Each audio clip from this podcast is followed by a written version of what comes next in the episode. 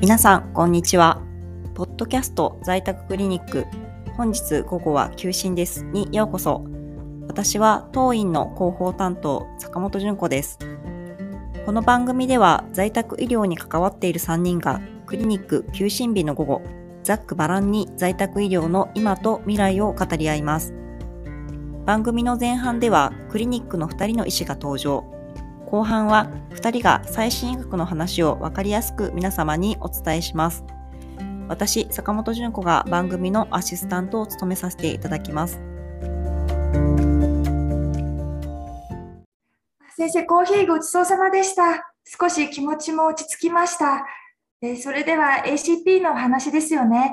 私も漠然としかわからなくて。あ、帰りました。あ、河原林先生、お帰りなさい。お疲れ様。コーヒーね、さっきね、坂本さん入れてくれて、まだ残ってるから、あの、飲んで。ちょうどね、今、あの、えー、患者さんのお嬢さんにね、えー、病状とね、まあ、今後のある程度の治療方針についてお話が、えー、終わったところなんだわ。これでね、えーと、今からは ACP についてお話をするところだったので、先生に ACP の説明をお願いしようかな。お、ルークいつの間にかソファーで寝てんじゃん。今日はまあよく頑張ってくれたからね、お疲れなんだね。そのまま寝てていいよ。河原林先生、はじめまして。よろしくお願いします。はじめまして、こんにちは。あの、三木先生からの病状の話とか、今後の治療方針についての話って、大体ご理解できました？あはい、本当に丁寧にご説明いただいたので、おおよそのところはで理解できたかなと思ってるんですけど。娘さんは福祉関係の仕事をされているみたいで、ACP という言葉もご存知だそうです。あ概要だけですね。概要は知っていたんですけど、まさか自分たちが必要になるとは思っていなかったので。確かにそうですよね。あの、今日はですね、まあ、ゆっくりこれからお父さんがこう限られた人生をどうやって過ごしていただくのが一番いいのかっていうことをみんなで話し合っていきたいと思います。今回、ご家族はお嬢様、医療は私たち、看護は宮田さん、いろいろな手続きはクリニックの坂本さんでチームを組んで、お父さんの体のこと、生活のこと、両方を支えていきます。本当はお父さんにも参加してもらうのが一番いいんですけれども、病気に対する理解がいまいち、いまいち、病気に対する理解が十分ではないと思いますので、えー、お嬢様にお父様だったらどうやって考えられるかなっていうことを想像してもらって、それを参考にして、えー、話し合いをしていきたいと思います。あ、そうなんですね。ACP って急変したらどうするかっていう話だと思っていました。あ、それも後で行いますけれども、まずはですね、お父さんが残された時間をどうやって過ごしていくのが一番いいかっていうところから考えていきましょう。えー、ちなみにお父さんはどうやって過ごしたいなっていうようなことをお話しされてました？あそうですね。父はとにかく家にいたいっていうことを言っていました。盆栽が好きだったんですよね。なのでそれを眺めて過ごしたいみたいなんです。ああ、盆栽ですが、すごいあの素敵な趣味ですよね。盆栽以外には何かやりたいことがあるとかっていうことは言われてなかったですか？孫と碁を打ちたいと言ってました。私の上の息子が小さい頃に父が教えて、今はなんと囲碁部のね、キャプテンとして全国大会に出たんですよ。全国大会ってすごいですね。私は将棋ならできるんですけど、囲碁はちょっとわからないですね。坂本さんって将棋打てる、付き合い長いけど知らなかったわ。そうか、家で将棋打ってたのね、休みの日はね。うん。まあ、それではね、えー、お家で盆栽眺めたり、お孫さんと囲碁を打ったりできることを目標にしてみましょう。そうするとね、デイサービスに行ける間はデイサービスに行って、囲碁を練習してもらった方がいいかもしれないですね。あ本当ですか？父も喜ぶと思います。ただね、やっぱり楽しむためには、身体的、精神的な苦痛が、まあ、あると思うので、それをね、しっかりコントロールしなければいけない。それとね、やっぱり楽しむためにはそれなりの体力がいるので、体力を維持できるようにしなきゃいけないですよね。では、実際にどのように支援していくか考えていきましょうか。お母様のご様子はいかがですか？あそれがですね、父が入院してから母も認知症が進んでしまって、うん、一人で介護は難しいと思うんです。でも私も下の子が受験でずっと家を空けるわけにはいかないので、うん、週末に夫が家にいてくれる間に実家にね、行こうかなと思ってるんです。本当に、うん、自宅で過ごさせていいものかどうかとても不安なんです。うん、不安ですよね。でも多分ね、大丈夫だと思います。で、あの、これ大事なことなんですけれども、介護の方が先にこう倒れてしまって入院とかすることもあるんですね。で、生活を壊してしまうと、あの、かえってこうストレスが溜まって患者さんにも辛く当たってしまったりっていうこともあるので、介護の方もなるべく自分の生活を崩さないで、えー、できるだけ小さい範囲で介護された方がいいんじゃないかと思います。で、お母様のケア、お父様のケアもですね、十分私たちでやりますので、ご安心ください。で、例えばですね、あの、一回こう自宅で過ごしてもらっても、あの、ちょっと自宅では難しいなって思った場合には、ホスピスに入院したりとか、今、ホスピス型の高齢者施設っていうのもできてるんですけれども、そういったところに入手してもらうといった形で、途中で変えることも大事なんです。できます。あの ACP ってこう一度決めたらずっとそうしなきゃいけないのかなって思ってらっしゃる方もいるんですけれども、あのいつでも変更が可能ですので、えー、そこも知っておいていただきたいと思います。あそうなんですね。知らなかったです。一度在宅医療と決めたら、ホスピスとか高齢者施設には入れないのかなと思ってました。あ少し気が楽になりました。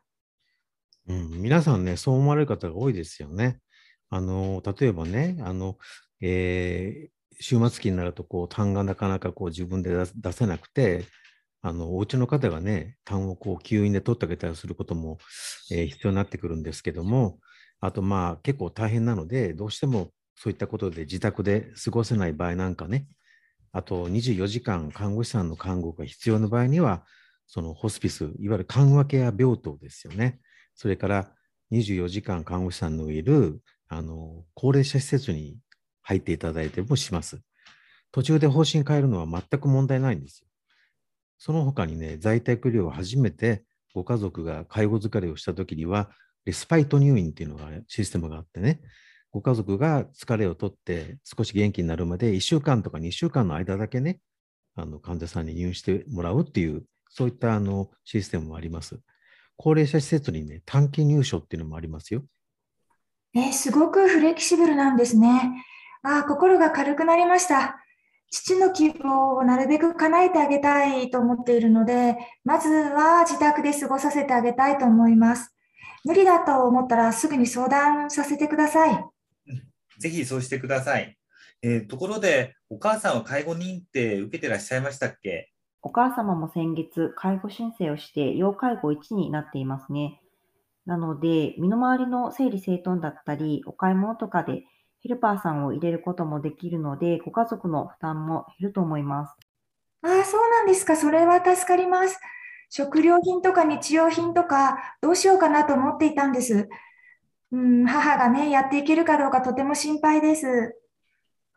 そうですよね。お母さんのね、介護力が期待できないと考えると、医療と介護を、まあ、なるべく手厚くしてあげた方が、まあ、いいかな。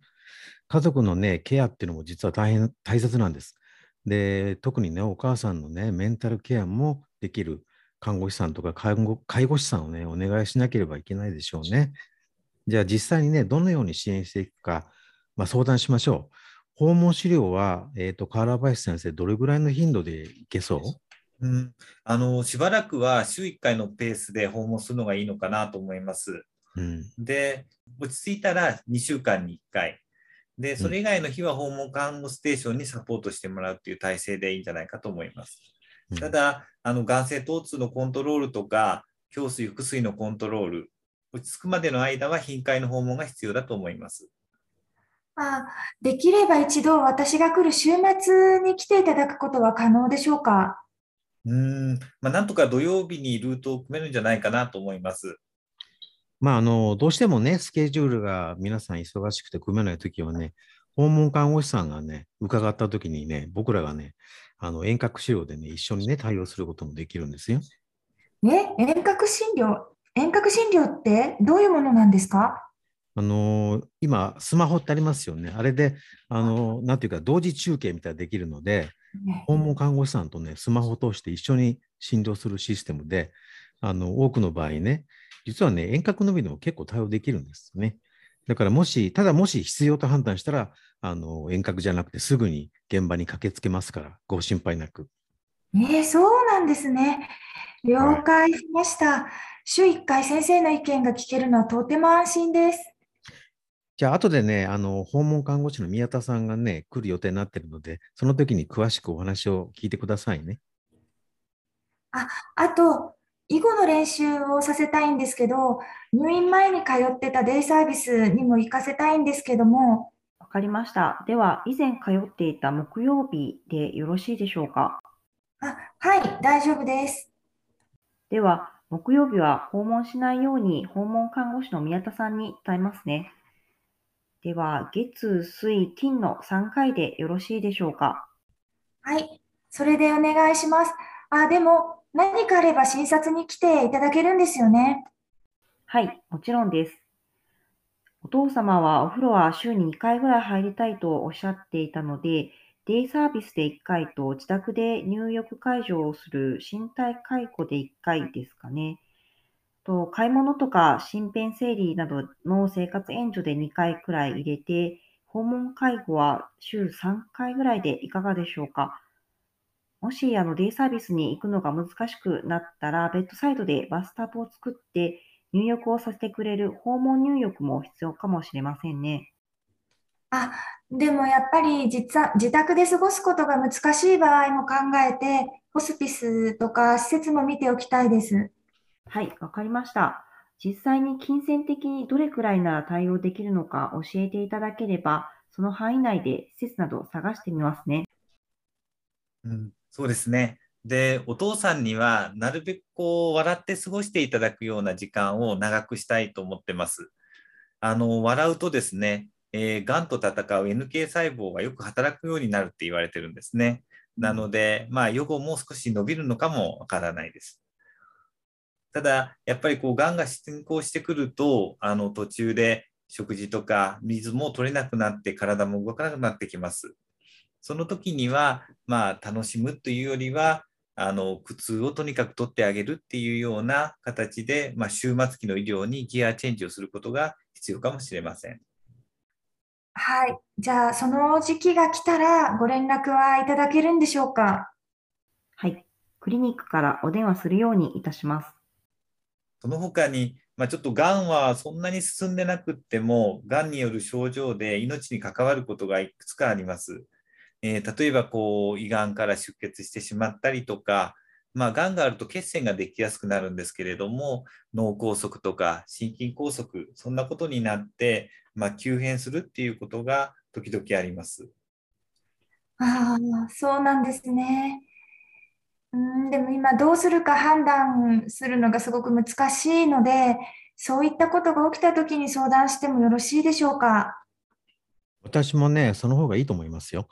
まあ、起こるかどうかわからないことをね、いろいろ心配しすぎても、まあ、良くないね。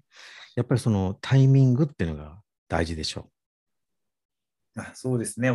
まあ、ちょっと先走ってしまいましたけれども、ただまあ、急にですね、お亡くなりになることがあるっていうことは知っといていただかなきゃいけなくって、で、その際に延命措置をどうするかっていうことは少し考えておいていただかなきゃいけないんですね。あの、お父様は延命措置延命治療といったものは何かあのご希望されてましたか？あ、はい。そのことは、うん、父は常日頃の延命措置は希望しないと言っていましたので、そのような際には静かに見とってください。わかりました。まあ、お父さんにとってね、辛いだけの延命治療はしないでおきましょう。呼吸がね、止まりそうになった、そう思った時にはね、訪問看護師さんとか診療所の方にね、クリニックにすぐ電話ください。すぐにね、駆けつけますから。ちょっと安心しました。ところでね、あの、お嬢さん以外にお父様のことで相談した方がいいご親族っていらっしゃいますか？あ、実は父の姉がいるんですね。で、いろ、いろいろなことに口出してきますので、実は、実は少し苦手なんです、私。入院させろとか言いそうな気がします。うん、まあそうですね。あの、そういった方も含めてね、家族会議をするときにはね、なるべくそういった方には参加してもらった方がいいですよ。お父様にね、残りの余生を有意義に過ごしていただいても、後からね、とやかく言われると、結局ね、残された人が傷つくことになっちゃうんですよね。あの、僕らの世界ではね、そういった人をカリフォルニア娘って呼ばれてるんですけどね。えーどういうことかというと、普段は顔を出さないのに、何かあると聞いたら大騒ぎをする。カリフォルニアのお嬢さんってそうなんですかね。僕らの世代だとね、ビーチボーイズっていうバンドがあったんですけどね、そこに出てくるカリフォルニアの娘さん、そうなんかわかんないですね。でもまあ皆さんでね、患者さんのことをいろいろ考えてね、あのいろいろ考えてやったのにね、台無しにしちゃうこともあるので、まあ、そういった方にはもうとにかく最初からしっかりね、会議に入ってもらった方がいいと思います。先生、カリフォルニア娘ですか？どちらかというとカリフォルニアばあさんなんですけどね。そうですね。もうでも確かに先生のおっしゃる通りは、後からいろいろ言われても困るので、一度先に連絡してみますね。いや、もう今日お話伺って、随分これからのことをイメージできるようになったので、うん、在宅医療でお願いしようと思います。息子にも以後勉強するように言っておきますね。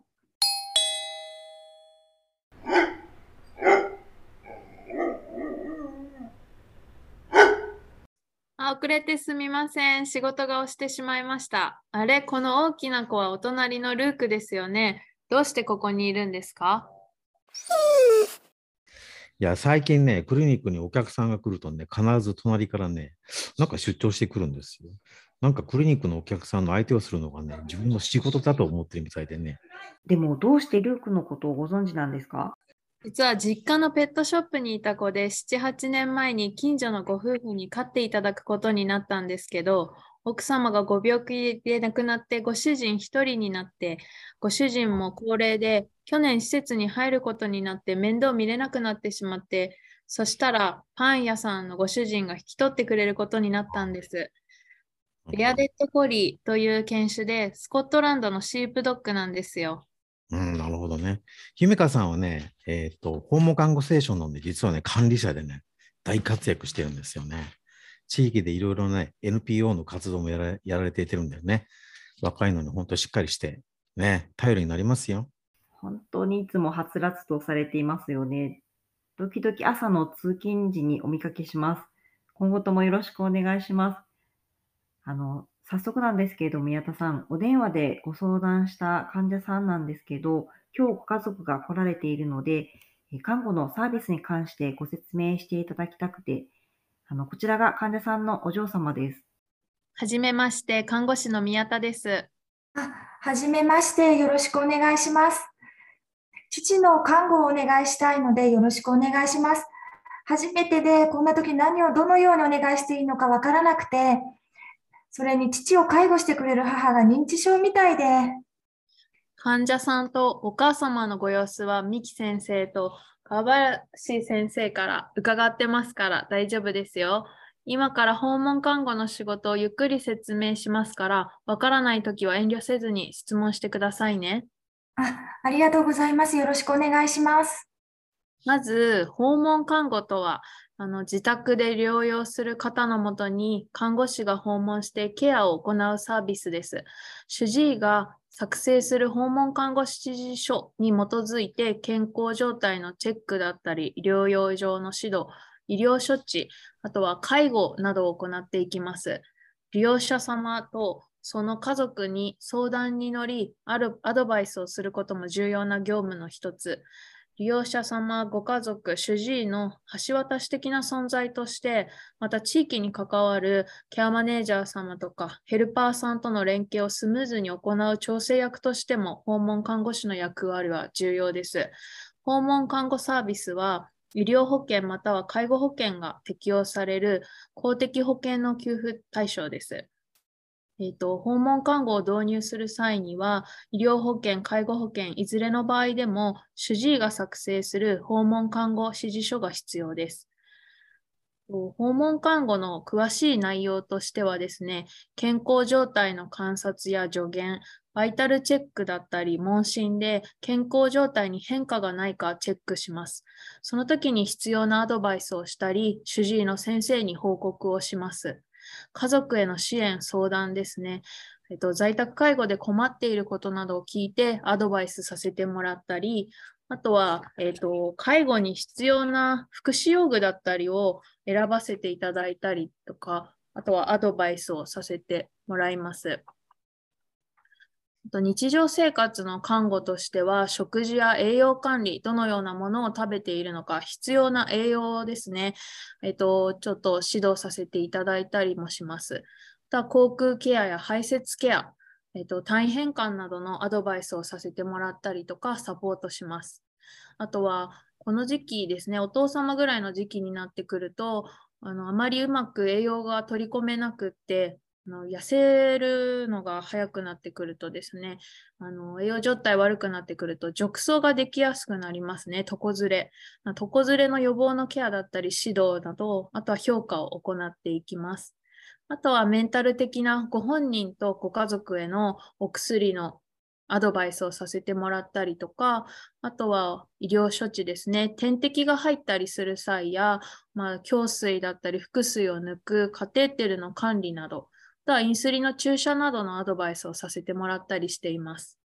とは、えっ、ー、と、そうですね、人工呼吸器など、在宅酸素の機械などの管理だったりとか、あとはご家族への使用方法の指導などは行えます。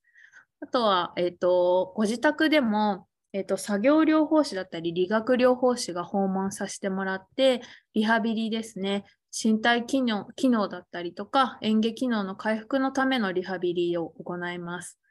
とターミナルケアといって、在宅でもしお見取りを希望される場合は、ご利用者様だったり、ご家族の心のケアを行いながら、あのお体のね、観察をさせていただいて、えーと、先生たちと連携して、在宅での見取りができるようにケアさせていただきます。サポートさせていただきます。あすごく具体的に教えていただいてありがとうございます。よくわかりました。ぜひ訪問をお願いしたいんですが、細かな手続きなどわからないことも出てくると思いますので、その都度教えていただいてもいいですか？そうね。これ、リハビリなんて、姫香さんとこからあの理学療法士の人が来て、リハビリをしてくださるの？そうですね。うちの訪問看護ステーションでも理学療法士と作業療法士がいますので、うん、ちょっとあの園芸画法を見るのはいないんですけれど、はい。なるほどね。そうすると、こう、療養している人が、こう、よくね、筋肉がなくなって転んじゃったりするから、そういうのを防ぐためにいろいろしてあげるといいんだね。そうですね。看護師だけではなく、やっぱり理学療法士が入ると、身体的機能のとはやっぱちちょっとは違うかなとは思いますね。そうか。じゃあもうそれでは早速ね、明日の診察の時にね、姫香さんにもちょっと現地にあのお家に来ていただいて、じゃあ患者さんも交えてね、みんなで治療方針をまあ決めま決めましょう。ね。はい、承知しました。坂本さんとメールで時間設定しますので、よろしくお願いします。それでは私は次の訪問先があるので失礼します。でも、ルーク、本当に仕事してるみたいに見えますね。今寝てるけどね。はい。そしたらまたよろしくね。ありがとうございました。はい、ありがとうございました。はい。こ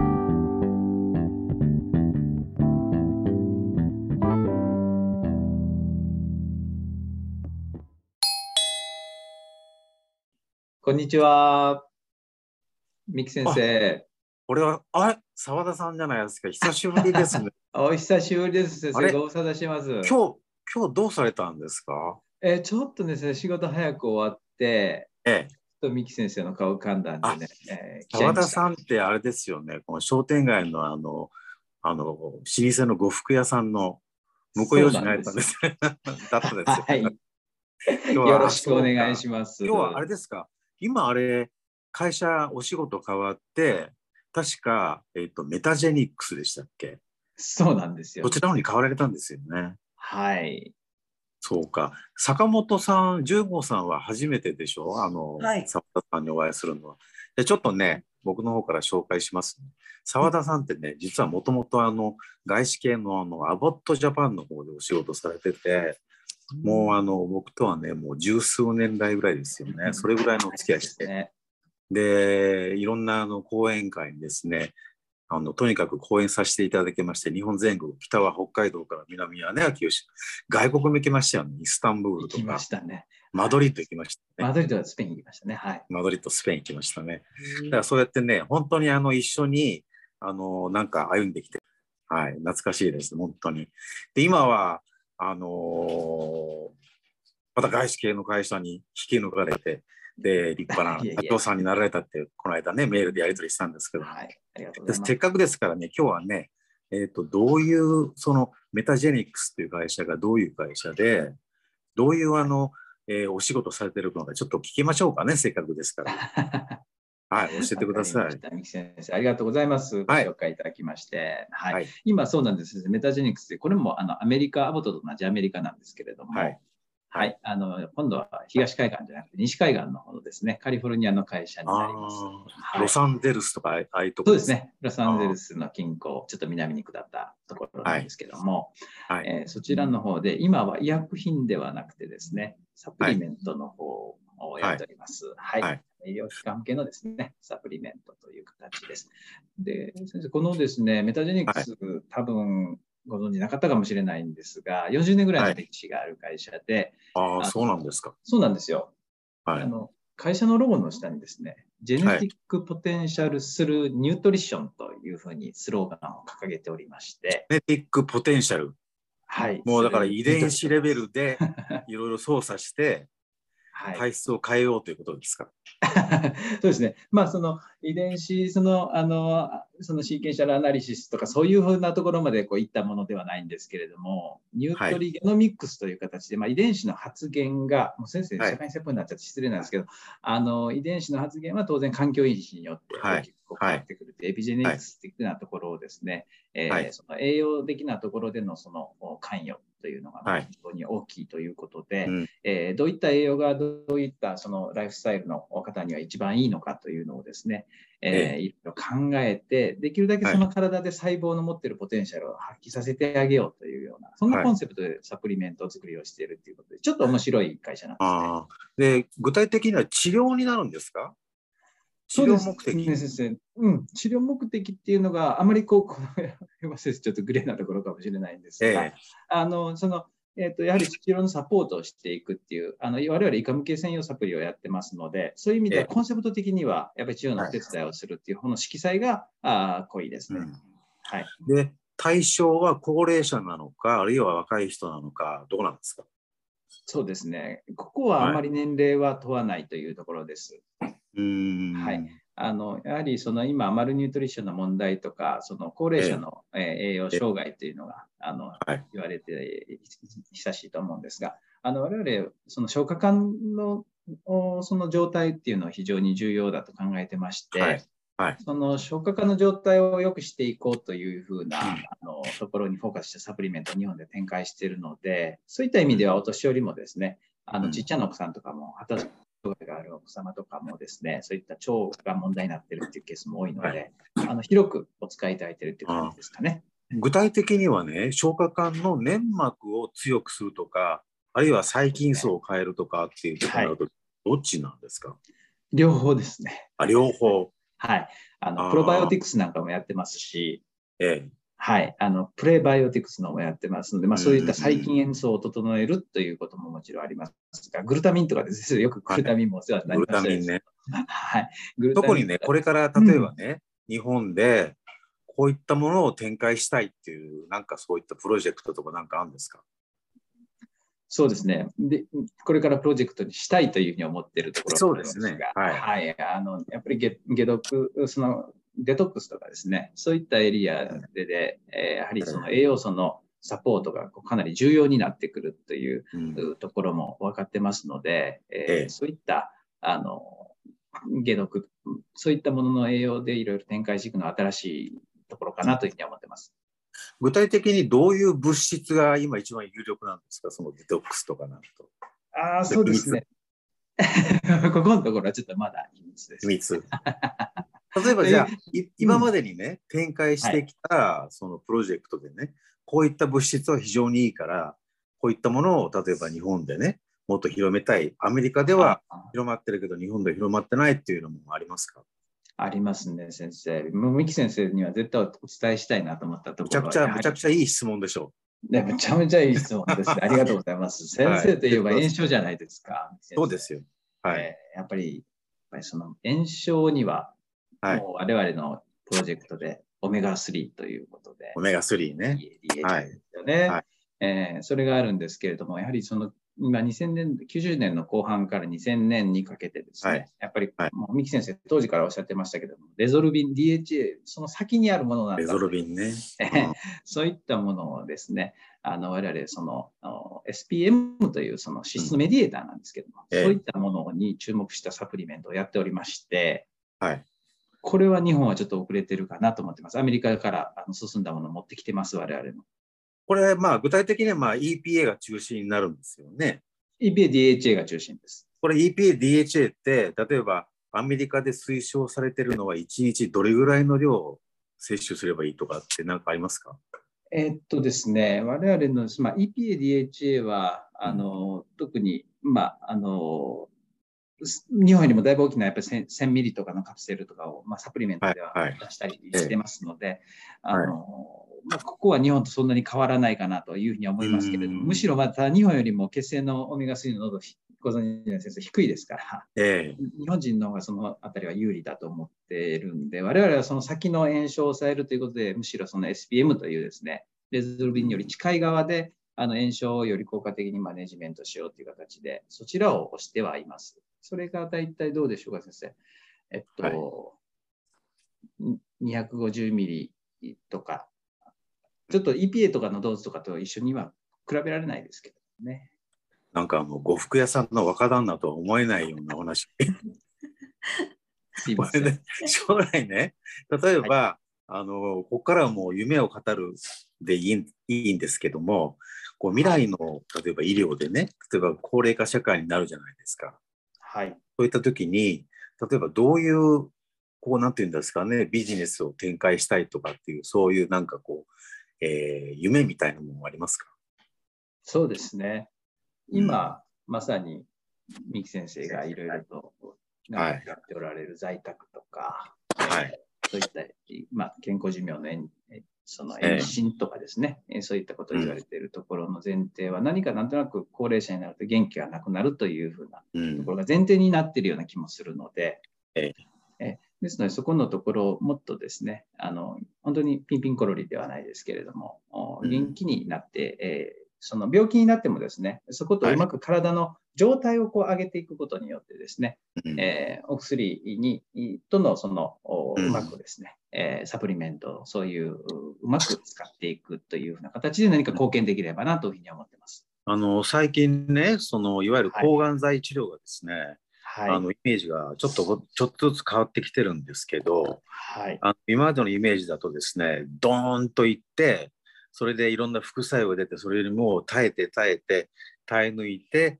またちょっと2週間や休薬して、またドーンといくっていうイメージだったんですけど、ダメージが最近ね、えーはい。最近出た熱がですね、抗がん剤の量をですね、一般的に言われてる量の半分とか4分の1の量に減らして、うんうんそれで、あの、なおかつ支持療法、今話出てる栄養とかですね、うん。いろんな支持療法を加えてやって、とにかく少ない量でも長く続けてやると。で、いわゆるそれがね、緩和的化学療法という新しいコンセプトなんですけど、うんそれがね、結局、イギリスから出たあの研究の、えー結果見るとですね、半年ぐらい用が延長してるんです。いわゆる緩和ケアだけの患者さんに比べてね。でそういったところも、これからこう参入できる、まあ、あーなんていうんですかね、あのものなのかなと思うんですけど、そこら辺どうですか、いや素晴らしいですね、先生。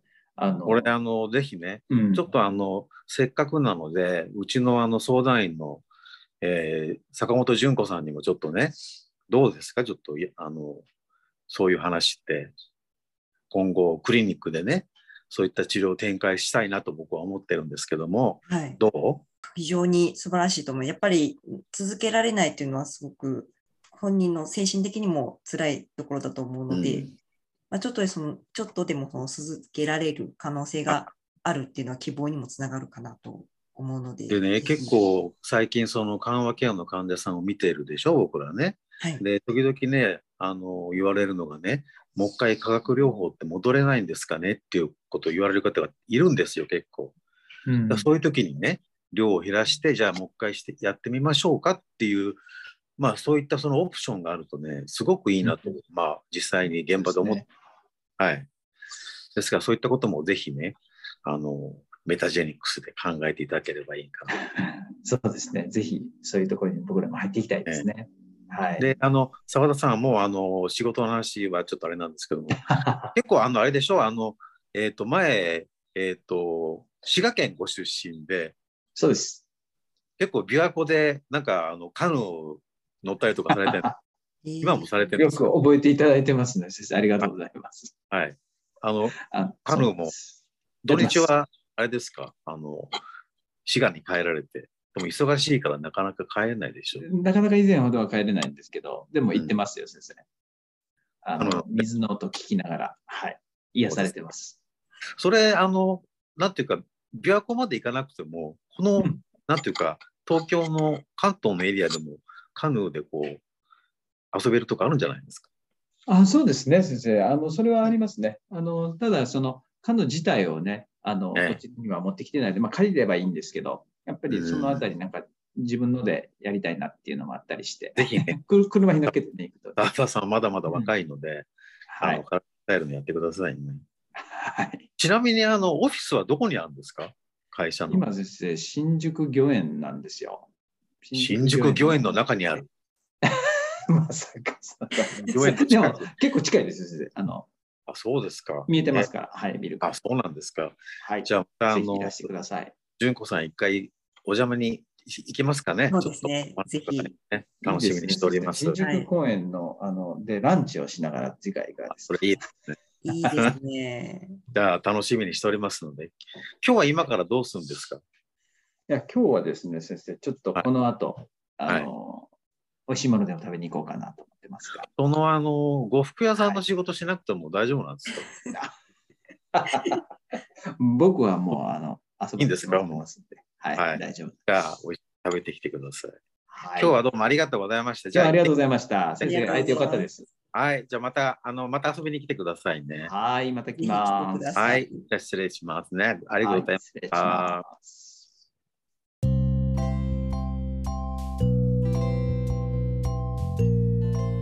さて、そろそろお別れの時間となりましたが、皆様いかがでしたでしょうか？次回エピソード6はいよいよ診察開始後の緊急事態発生をテレビドラマ ER 仕立てでお送りします。緊迫したクリニックの様子を生々しくお伝えする予定です。お楽しみに。